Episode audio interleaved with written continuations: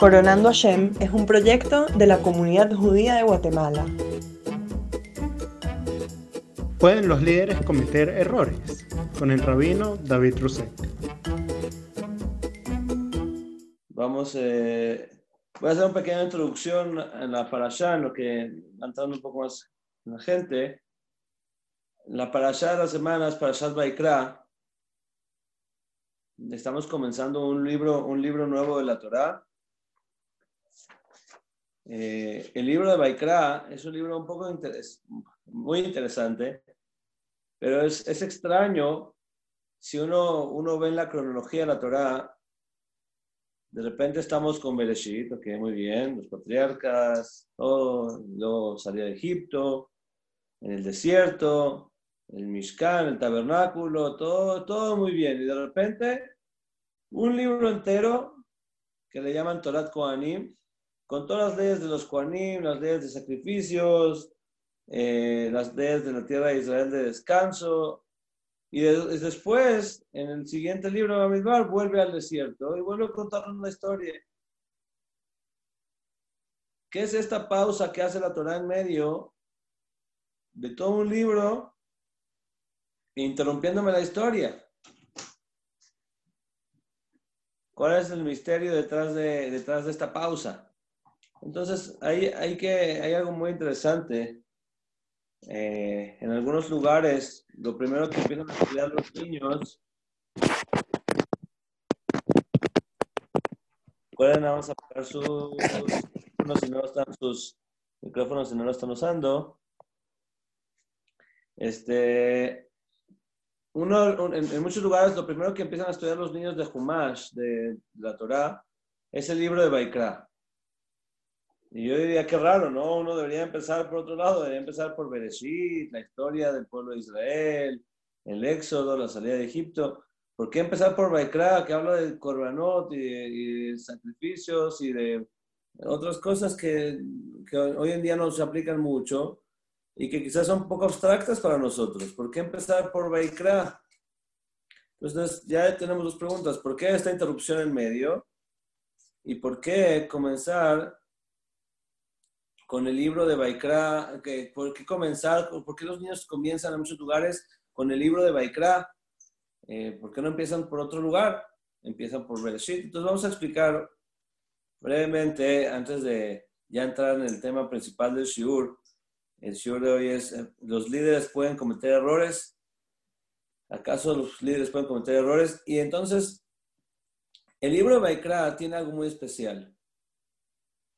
Y es cuando hasta que no tuvimos Mishkan, no tuvimos tabernáculo, el pueblo de Israel no teníamos el nivel de Kedushá, de santidad, para hacer ciertas mitzvot. Cuando finalmente se inaugura el tabernáculo en la parasha pasada, eh, ya está terminado, está listo para, para poderse usar y, y, empieza esta parasha que Hashem llama a Moshe a entrar al tabernáculo. Entonces finalmente se concretiza el medio por el cual nosotros como pueblo de Israel podemos alcanzar niveles espirituales muy elevados. Todo el libro de Baikra que tenemos aquí en medio es un libro que nos viene a enseñar cómo vivir una vida como Yehudí, una vida con santidad, una vida con espiritualidad.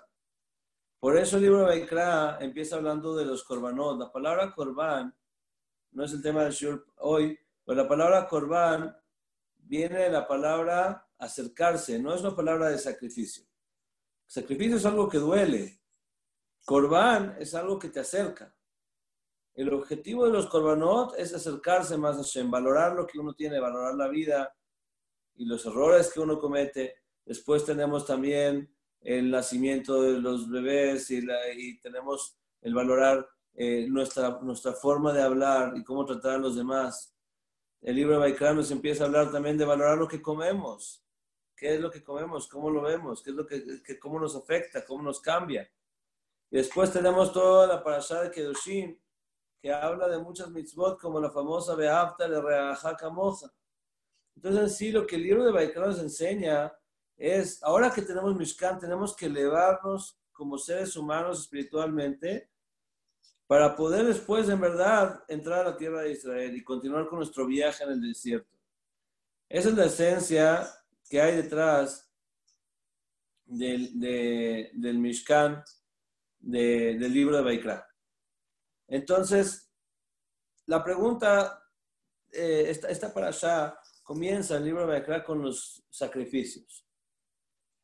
hay varios sacrificios, hay hatat, eh, hay, el, el hatat se, consumía parte en el altar, parte lo consumían los koanim.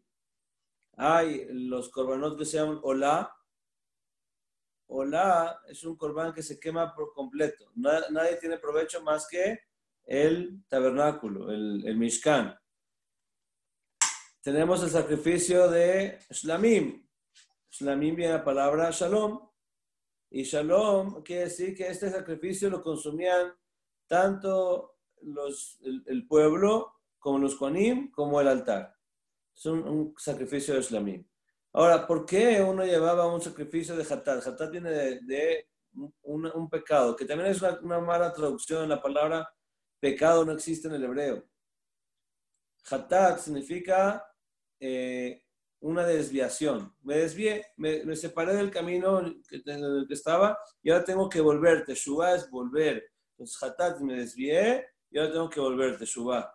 Entonces, una persona traía un korban hatat cuando cometía un, un error sin querer, sin voluntad. Hizo algo grave, pero involuntario. No fue, no fue, no fue, con no fue malintencionado, por decirlo así. Entonces, hay varios tipos de hatat. Y aquí viene algo interesante. Comienza la, la Torah y habla de los sacrificios que traían las personas normales, el pueblo.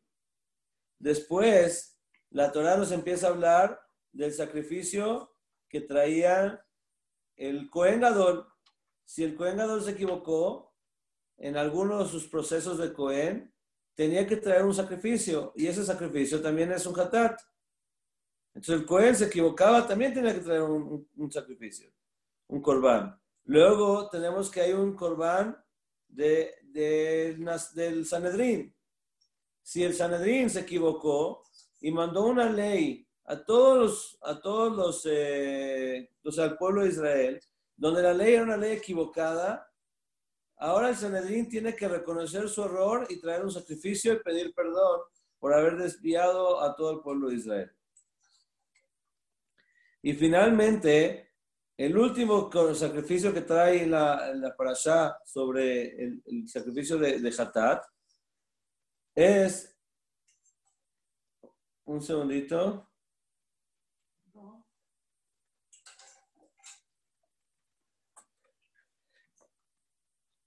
El, el perdón, estamos, eh, eh, perdón, es que están aquí diciendo que la, hay gente que no se está pudiendo conectar a la charla. Estamos viendo a ver qué está pasando. Tenemos finalmente el sacrificio del el nací. Nací es el líder de la generación. Puede ser el rey, puede ser el, dirigente, el, eh, gobernador de toda la tierra de Israel. Entonces, este sacrificio del nací, ¿por qué se traía? Si el, si el líder del pueblo de Israel se equivocó, tenía un sacrificio especial solamente para el, para el rey de Israel, para el líder. Entonces, esto es lo especial que tenía el, el, el, el nací, el presidente de Israel, el rey de Israel. Ahora, hay algo muy interesante y quiero ver que les voy a compartir una, aquí una fotografía para que lo puedan ver ustedes también desde ahí.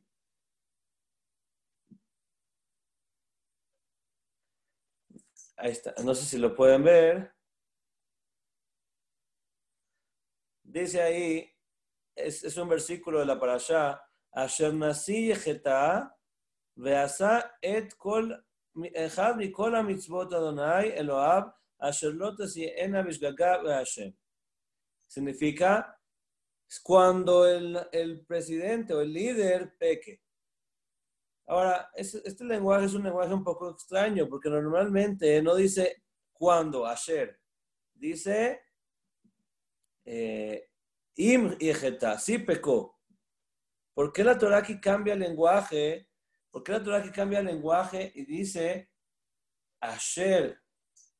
Hay otra palabra en la Torá que decimos todos los días en un telín muy famoso que empieza con la palabra Asher y se le agrega otra letra más. ¿Y esto cuál es? Ashrei. ¿Qué significa Ashrei? Que decimos Ashrei Yoshbei Beiteja, Ashrei, Ashrechem Israel, Asher, viene la misma palabra de, de dicha, alegría. entonces, Rashi aquí nos comenta en la Torah algo muy interesante. ¿Por qué la Torah cambió el lenguaje con el líder y dijo la palabra Asher, que es en este contexto es cuando?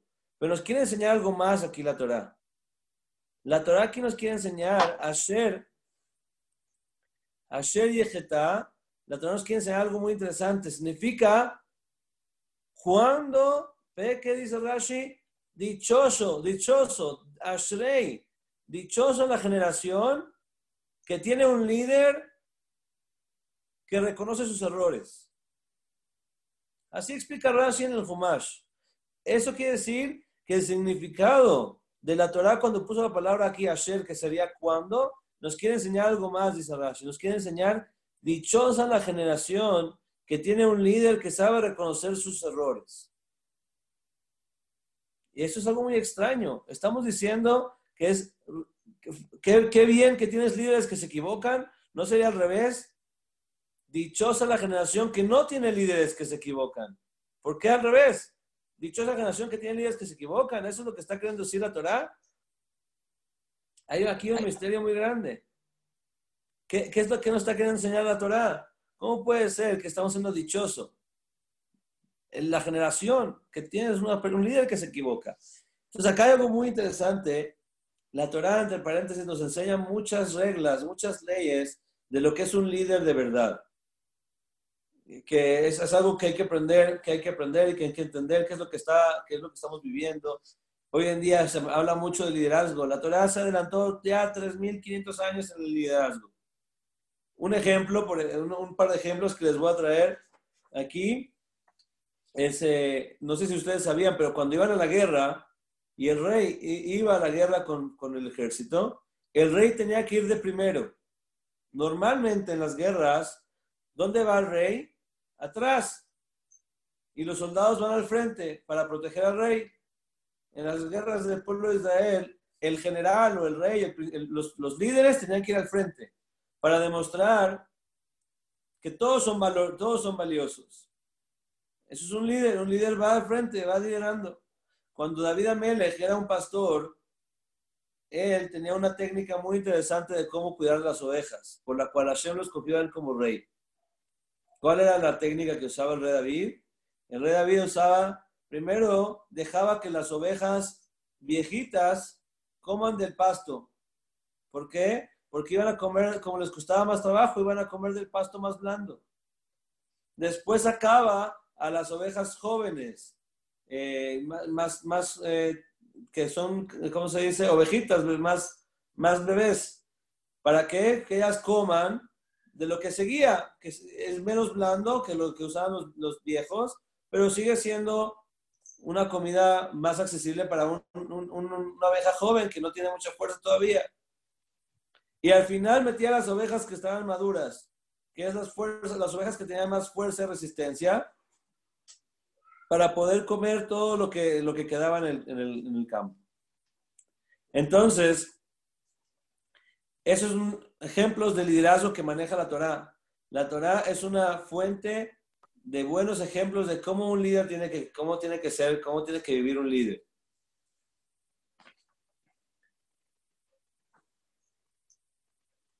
Tenemos, estamos preguntando cómo puede ser que el presidente de del el pueblo de Israel el rey tiene que traer un sacrificio. Hay una historia, estoy seguro que algunos de ustedes, si no estaban en esa época, han escuchado de ella. Yo también era, bueno, cuando pasó, era un niño, era muy pequeño, eh, esta entrevista por lo menos. Al presidente Nixon, cuando lo acusaron del Watergate y, y él, él dejó su cargo como presidente, después de un par de años, lo hicieron una entrevista.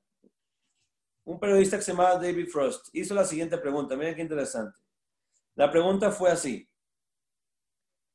Entonces, señor presidente, en esencia usted está diciendo que hay ciertas situaciones donde el presidente puede decidir si es para el bienestar y eh, beneficio de la nación hacer algo ilegal y justificarlo para el beneficio del, pueblo. ¿Qué, ¿Qué, respondió Nixon en esa, en esa entrevista? Nixon respondió lo siguiente, cuando el presidente hace algo ilegal a favor de toda la nación, no se llama ilegal. Esa fue la respuesta de Nixon a la pregunta. Y es así, yo les pregunto a ustedes, en verdad, cuando un líder se equivoca y, o, hace algo indebido para el beneficio de toda una nación, ¿eso se llama que está permitido? Viene la Torah y nos enseña que el verdadero líder reconoce sus errores. El verdadero líder sabe decir, me equivoqué y traigo un hatat, traigo un sacrificio al Brit Mikdash. Eso es algo grandísimo, reconocer que tú tienes, quién eres, que tus, tus, errores, a pesar de ser el presidente en la CI.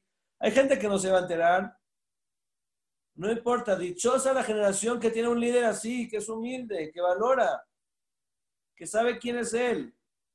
¿Cómo una persona puede llegar al nivel, el rey de Israel, reconocer frente a todo el pueblo de Israel que va a traer, que, se equivocó y ahora tiene que traer un corbán? Eso requiere de mucha humildad, de mucho reconocimiento y de mucho conocimiento de uno mismo. El, en Pesach comemos matzá. En Pesach comemos matzá. ¿Qué es la matzá? ¿Por qué comemos matzá en Pesach? ¿Qué simboliza? Entonces sabemos, no, porque salieron rápido de Egipto, no alcanzó el, pan a leudarse. Es verdad. Eso es lo que es, la explicación que leemos en la Gada de Pesach todos los años. Pero ¿qué hay detrás de la matzá? ¿Qué hay detrás de la matzá? La matzá es un pan que dice el Zohar le llama el pan de la emuná. El pan de la emuná. ¿Por qué llama el pan de la emuná? Porque hay que tener emuná para poderlo digerir. No, el pan de la emuná no se llama por eso. El pan de la emuná es, porque eso es lo que es. La matzá, como tú la metes al horno, así ella sale. No cambia nada. ¿Cuánto tiempo tarda una matzá en el horno? Antes de responder esa pregunta, voy a hacer un, un interesting fact. La Gemara explica por qué la matzá se llama pan de pobre. Y no es porque lo que dice la gente hoy en día, que si la compras, que como gastas tanto en matzá, te vas a quedar pobre. Ese no es el significado. El significado real de la matzá, por qué la matzá es lejemaní, una de las explicaciones que trae la Gemara Pesajim, es que el pobre no tenía dinero para comprar madera. Lo más caro para hacer el pan no es la harina, es la madera para calentar el horno. Entonces el pobre iba, juntaba madera y le llevaba, iba a un lugar donde se, antes existían los hornos públicos y se alquilaba el horno y traía su madera y calentaba el horno con su madera. El tiempo en el que se hacía un pan, una jalá, él podía cocinar 100 machot o más. Por eso era el pan de pobre, porque es un pan que se cocina en un segundo. Tarda. Es delgadito. Es muy delgado. Se mete la matzá en el horno, la, la en el horno, y tarda cinco segundos. El reloj, cronómetro. Cinco segundos en el horno para cocinarse la matzá. ¿Cuánto tarda una jalá? La jalá tarda, no sé, eh, media hora. ¿Cuántos, ¿Cuántas matzot podían hacer en media hora? Eso era el pan de pobre. El pan, la matzá, entra y sale. Ella es lo que es. Cuando tú metes el horno tus jalot, no vas a saber qué sale después. O, cuando yo, no sé, a veces he visto que se mete un pastel y el pastel se ve así todo inflado, increíble.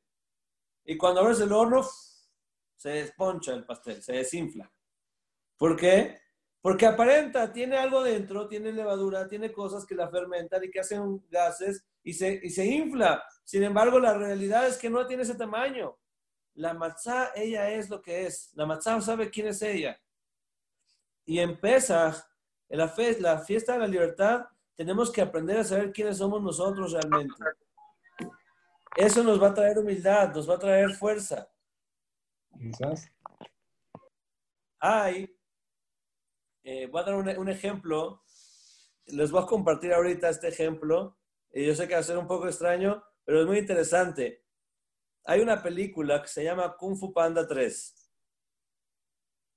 Y hay, una parte de la película, para ejemplificar esto, donde hay muchos pandas que son todos unos gorditos y así, no saben hacer kung fu, no saben hacer nada, y viene una persona a atacarles.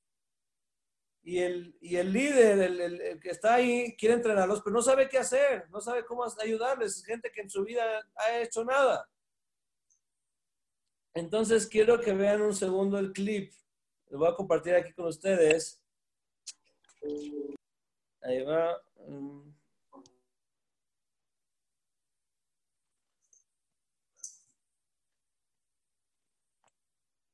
¿Pueden escuchar?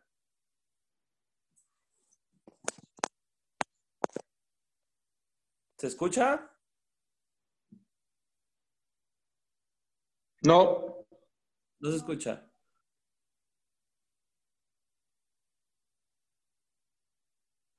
Bueno, entonces no funcionó, pero voy a explicar algo muy interesante que hay.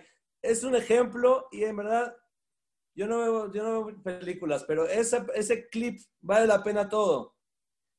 La historia es la siguiente. Entonces, este, este panda, viene la gente y dice, no te preocupes, te vamos a ayudar, entrénanos.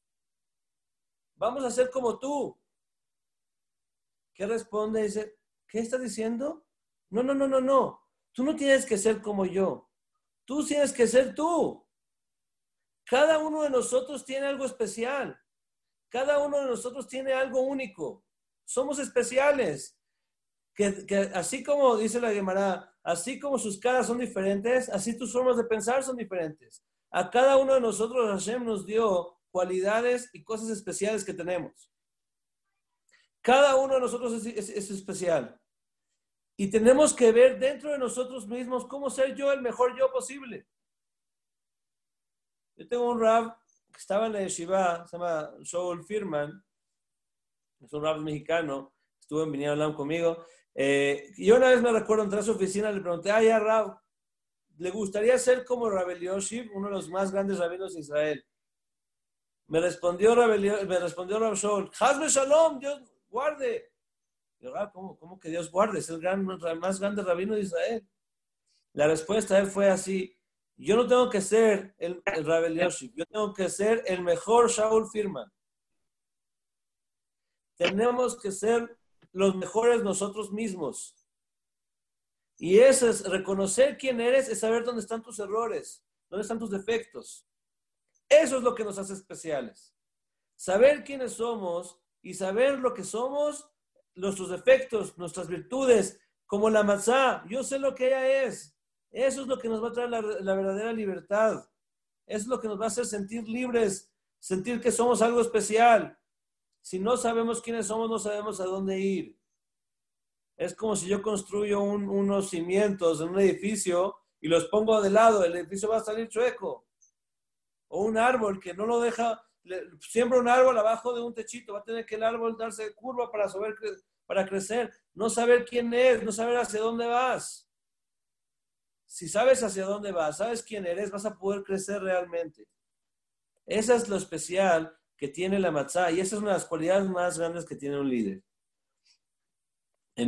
estuve hace unos años en un curso, una convención de, de kirub, de, de rabinos que hubo en México, y nos dio una charla una persona no judía que tiene una organización de, coaching empresarial.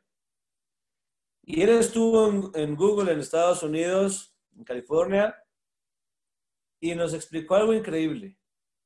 Google tiene por contrato, por contrato, que la persona tiene que equivocarse una vez al mes. Tienes por contrato que equivocarte una vez al mes. Y esta, esta persona estaba contando que estuvo una premiación de 100 mil dólares a una persona que cometió un error. ¿Cómo puede ser posible? Premiaste un error. Dice la Torá, lo que acabamos de leer. Dichosa la generación que tiene un líder que lleva un sacrificio por haberse equivocado. Porque esa es la grandeza del líder. Saber que nuestros que, que yo dice, yo voy a hacer, voy a tratar y voy a, pero vamos a cometer errores. En la vida se cometen errores, pero son esos errores los que nos hacen crecer. Decía el rey Salomón, Shema y Paul Tzadik Bekam, siete veces va a caer el Tzadik y se va a levantar. Siete veces. Preguntan, ok, siete veces va a caer el Tzadik y se va a levantar. Miren el orden del Pasuk, siete veces va a caer el Tzadik. ¿Cuándo es que se hace Tzadik? Cuando intenta, intenta, intenta, intenta, siete veces se va a caer el Tzadik. ¿Y qué es lo que hace el Tzadik? Que se va a levantar.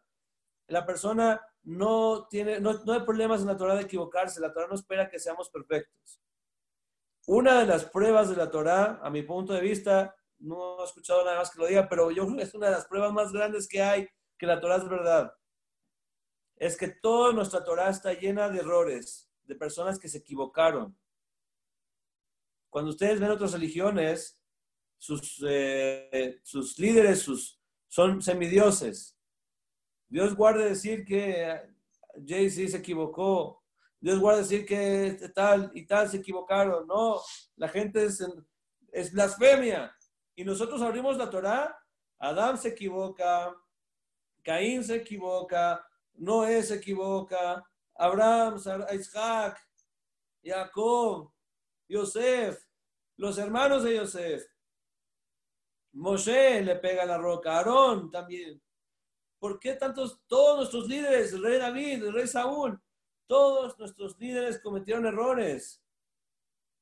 ¿Cómo puede ser? Esa es una de las pruebas de la Torah, es verdad, señores. ¿Por qué? Porque nadie va a escribir un libro donde te va a generar una nueva religión, algo especial, donde, donde mira, esta gente, yo quiero que lo veas como wow y se comete errores. La Torah nos viene a enseñar que la Torah está hecha para seres humanos. Y la gente que vive en este mundo somos seres humanos. Y es de humanos equivocarse. Es de grandes levantarse. Todos los seres humanos se equivocan, todos. Pero que te hace grande es levantarte. Y eso es lo que está diciendo de nuevo la Torah. Dichosa la generación que tiene un líder que se equivoca. Es lo que dice nuestra parasha. Ashrei, dichosa. No hay nada más grande que eso. La Torah hay una mitzvah, dice, Som Tasim Aleja Melech. Tenemos que ponernos un rey. Es una mitzvah de ponerse un rey. Pero no solamente ponerse un rey físico que gobierna el pueblo de Israel. Ponte a ti mismo un rey.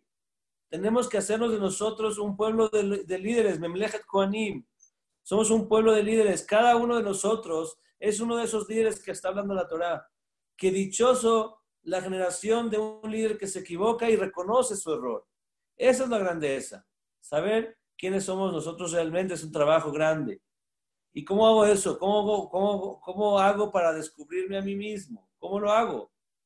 No sé quién soy. Llevo toda una vida viviendo eh, una sociedad, un grupo de personas, una forma de comer, una forma de hablar.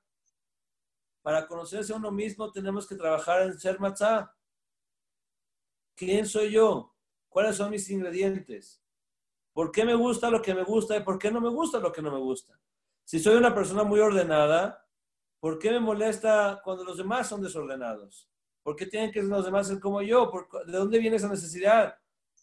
Si soy una persona que le gusta mucho eh, viajar y ver los paisajes y al otro no, bueno, pero ¿por qué así? ¿Qué es lo que a mí me conecta con esa, con esa virtud? ¿Qué me, voy a contar un ejemplo interesante.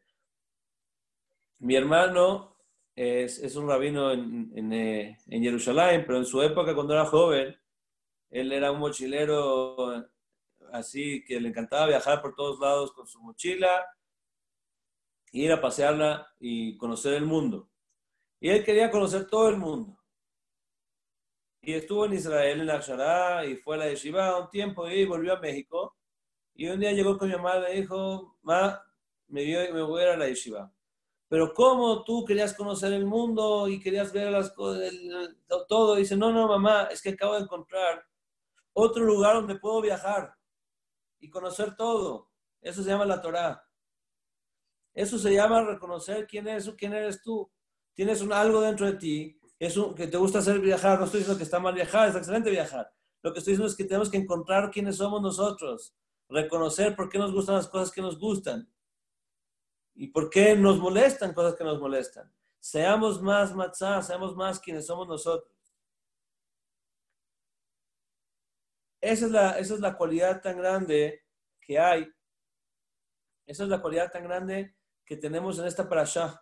Esta parasha comienza Baikra Hashem el Moshe. ¿Por qué dice Baikra? Si ustedes ven en la Torah, en la, Torah, la palabra Baikra, está escrito Vav, Yud, Kuf, Reish y una Aleph, pero la Aleph está a la mitad del tamaño normal. Y todas las letras así, y la Aleph, la mitad, pequeñita. ¿Por qué? Dice que Moshe no, no, le gustó, no, quería escribir en la Torah que Hashem le llamó entrar. Sentía que eso era demasiado orgullo. Y él no quería poner algo que la gente diga que, mire, wow, Moshe, lo, lo llamó Dios a entrar al, Mishkan. Y Hashem lo obligó a escribirlo. Entonces, escribió, y Dios le pidió que escriba una letra Aleph pequeña. ¿Por qué? Una explicación. Baikra, Baikar. Si tú quitas la Aleph, queda valioso. ¿Quién es valioso en los ojos de Hashem?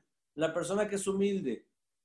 Y aquí, otra de las cualidades del, del rey, del líder que estamos hablando aquí, que sabe reconocer sus errores. ¿Qué es una persona humilde? En el judaísmo, ¿quiénes fueron los más humildes? Moshe, David y Abraham. Son las tres personas que han sido más humildes en toda la humanidad. ¿Puede una persona humilde ser rey? ¿Puede una persona humilde entrar con el faraón, el líder de la potencia mundial, y decirle, señor faraón, usted va a dejar salir a mi pueblo ya? ¿Cómo una persona puede hacer algo así? ¿Cómo una persona humilde puede hacer algo así? Eso tiene que ser alguien que tenga un orgullo enorme, fuerte, con carácter. Tenemos un mal concepto de lo que es humildad. En el judaísmo nos enseña muy claro que es humildad. Humildad es saber quiénes somos. Yo sé las cualidades que Hashem me dio. Yo sé las obligaciones que Dios me dio. Yo estoy seguro, algunas no sé si han visto en los carros, que dice ahí, eh, poner un imán atrás del carro, dice proud, proud father o algo así, como un, un padre orgulloso. Pregunto, ¿verdad? ¿Debes sentirte orgulloso de llevar a tus hijos al colegio? Es lo que tienes que hacer como papá. ¿Cómo te quieres sentir orgulloso? Si no lo hicieras, serías un loco. No. El orgullo del judaísmo es saber, yo sé quién soy y sé mis obligaciones, sé mis cualidades y sé mis defectos. Y Hashem, por eso es que no soy mejor que otros. Esa es la humildad. Yo soy especial porque Hashem hizo mi especial. No porque yo soy más grande y mejor que otros. Decían que Moshe sabía reconocer eh, que cuando iba, hay un midrash que dice que Moshe iba caminando una vez en el Mahané y vio una persona trabajando con todas sus fuerzas. Y preguntó a Hashem, ¿por qué, ¿por qué me escogiste a mí? Mira cómo él trabaja con todas sus fuerzas. Seguramente si él hubiera estado en mi lugar sería todavía más grande que yo. Eso es la humildad. La humildad es reconocer quién eres. El líder de Israel reconoce que él es líder y que al ser líder tiene que ser el primero en dar un ejemplo de que no puede, no puede equivocarse, que, que puede equivocarse, que puede fallar y va a hacer teshuvah y va a traer su corbán y va a reconocer sus errores. Un pueblo es como, un, es como su líder. Cuando estudié en, en business en la universidad, una de las reglas que nos dijeron es que los empleados son como el jefe. Y escuché esta historia, una historia muy interesante. Una persona estuvo en Las Vegas eh, y, en un hotel y vio un señor, un mexicano, trabajando con todas sus fuerzas ahí limpiando el piso. Y cuando pasó a un lado, este señor de mantenimiento le pregunta, eh, buenas tardes, señor, ¿usted necesita que le ayude con algo? Muy amablemente. Y el señor dijo, wow, muchas gracias. No, estoy muy bien, pero qué amable es usted. ¿Cómo es que es tan amable? Y este señor mexicano dijo, es que aquí mis jefes, cuando pasan con, a la par mía, me dicen, don, don, don Mario, ¿cómo está? ¿Qué necesita usted para hacer su trabajo mejor? Cuénteme, cuente conmigo, lo que usted necesita yo se lo voy a dar. Y eso, dice este señor, don Mario, me hace a mí querer devolver y yo preguntarle a la gente, estar feliz en mi trabajo. Pero sepa que yo tengo otro trabajo en otro hotel. Y en ese otro hotel yo entro, hago mi trabajo y me voy, porque mis jefes son un desastre, siempre son críticos, siempre me están viendo las cosas que hice mal y nunca me reconocen lo bueno, nunca me preguntan qué necesito para ser mejor. La misma persona tiene dos líderes, un líder positivo, un líder negativo.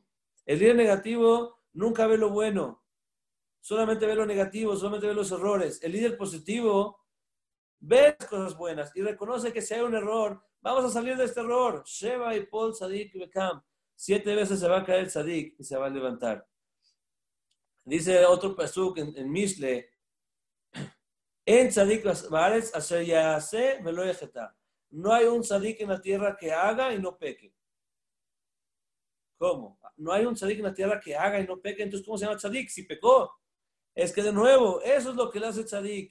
Lo que le hace Sadik es intentar, intentar ser mejor y vas a cometer errores. Ustedes saben que la Gemara habla de las cuatro personas que nunca pecaron en toda su vida y que solamente se murieron, ¿por qué? Porque por el pecado de Amarezón. Pero toda su vida nunca pecaron. Yo los, los reto a que me digan por lo menos uno de ellos. Si a alguien se le ocurre, Uno es, uno es el hijo de David Amelech, otro el papá de David Amelech, otro Benjamín, hermano de Yosef. ¿Por qué no escuchamos de esas personas nosotros como los grandes líderes de Israel? Nunca pecaron en toda su vida, eran grandes tzadikim. Claro que sí. Pero nunca, ¿por qué no son los grandes líderes? ¿Por qué no fue un Moshe, un David?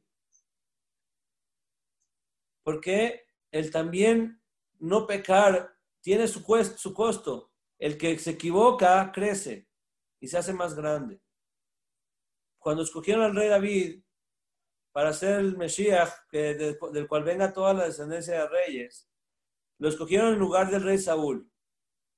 Sin embargo, la Torah nos enseña el Talmud que el rey Saúl era más grande que el rey David. Más grande en espiritualidad, físicamente también. Era una persona Talmid Jajam impresionante, estudiaba mucha Torah. Y entonces, ¿por qué se escogió a David, que era menos Talmid Jajam que el rey Saúl? Porque el rey Saúl se equivocó una vez, una vez se equivocó el rey Saúl, pero no reconoció su error.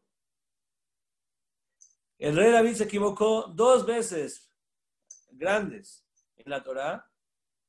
Y lo primero que dijo, Hatati, pequé, me equivoqué para Hashem. Lo que estamos diciendo, el reconocer es lo que demuestra la grandeza del pueblo de Israel. La humildad de saber reconocer eh, mis errores, eso es lo que demuestra de un gran líder. Esa es la cualidad de un líder. Yo siempre digo, hay dos tipos de líderes. Hay el líder y hay el que liderea. Y son dos personas completamente diferentes. El líder es la persona que se, se, establece a sí mismo como un líder y quiere jalar a todos los demás hacia donde él va. Y el que lidera es aquella persona que, que ve la cualidad de cada uno de ellos, de cada una de las personas, y los unifica y los lleva y los suma. Para que cada uno sea en, en, sus factores especiales y únicos que tiene, como la matzá, y hacer lo mejor de cada, cada uno de ellos. Si tenemos un líder que sabe reconocer sus errores y sabe sus cualidades y sus virtudes y sus defectos, su pueblo va a ser de la misma manera y su pueblo va a tener esas virtudes también. Este Pesaj, trabajemos más en ser matzah, en ser quienes somos nosotros realmente, no aparentarse algo más y, analizar, buscar ese jamés dentro de nosotros, sacar ese jamés y saber reconocer mis virtudes, mis dificultades, mis retos mis, deleites, todo lo que nos gusta y tenemos ahora tiempo, estar en casa, con la familia. ¿Me siento en prisión en casa o me siento libre en casa? Es otra pregunta interesante. Si me siento en prisión, quizás hay que cambiar algo. Si me siento demasiado libre, entonces me falta algo en, otro, en, mi, trabajo. O lo sentimos igual. Depende de cada uno de nosotros cómo vemos la vida y la enfrentamos y sabemos buscar ser nosotros mismos. Esa es la cualidad del, líder. Y preguntamos al principio de la clase, ¿puede acaso, acaso un líder se puede equivocar? Claro que sí. Todos los líderes se pueden equivocar. El gran líder es el que lo reconoce, el que sabe llevar su corbán. Ashrei, dichosa su generación, dichosa la generación que tiene un líder, dice Rashi en el Humash, que tiene un líder que reconoce sus errores, dichosos. Que verdad meritemos ser líderes de nosotros mismos, como dijimos, ser tu propio rey, buscar tu propia libertad, buscar tu propio reconocimiento de quién eres y así también saber levantarte en los momentos difíciles para ser cada vez mejor, más grande. Hashem, que logremos ser matzah, salir libres. Entre, nada más para terminar, ustedes saben, en el, el, Kiddush de Shabbat y de Yom Tov decimos Zecher le Yetziat Mitzrayim. Entonces, ¿por qué ese recuerdo la salida a Egipto? ¿Recuerdo la salida a Egipto? ¿Recuerdo la salida de Egipto? ¿Cómo de, recuerdo de la salida a Egipto? ¿Por qué? Porque en verdad hay la salida física de Egipto. Salir, salir de Egipto todos salimos. Pero sacar a Egipto de dentro de ti es lo que cuesta trabajo. Sacar ese Mitzrayim, esas prisiones en las que yo me metí sociales, económicas. Sacar, salte de Mitzrayim, saca a Egipto de dentro de ti, esa es la sabiduría. Eso es lo que representa la matzah, que verdad ya meritemos. Y nos vemos por acá en los siguientes, los en, la próxima semana. Que pasen todos un Shabbat Shalom lleno de bendiciones, de alegría, y que veamos pronto la Geulah y Tzidkenu, Hashem. Amén.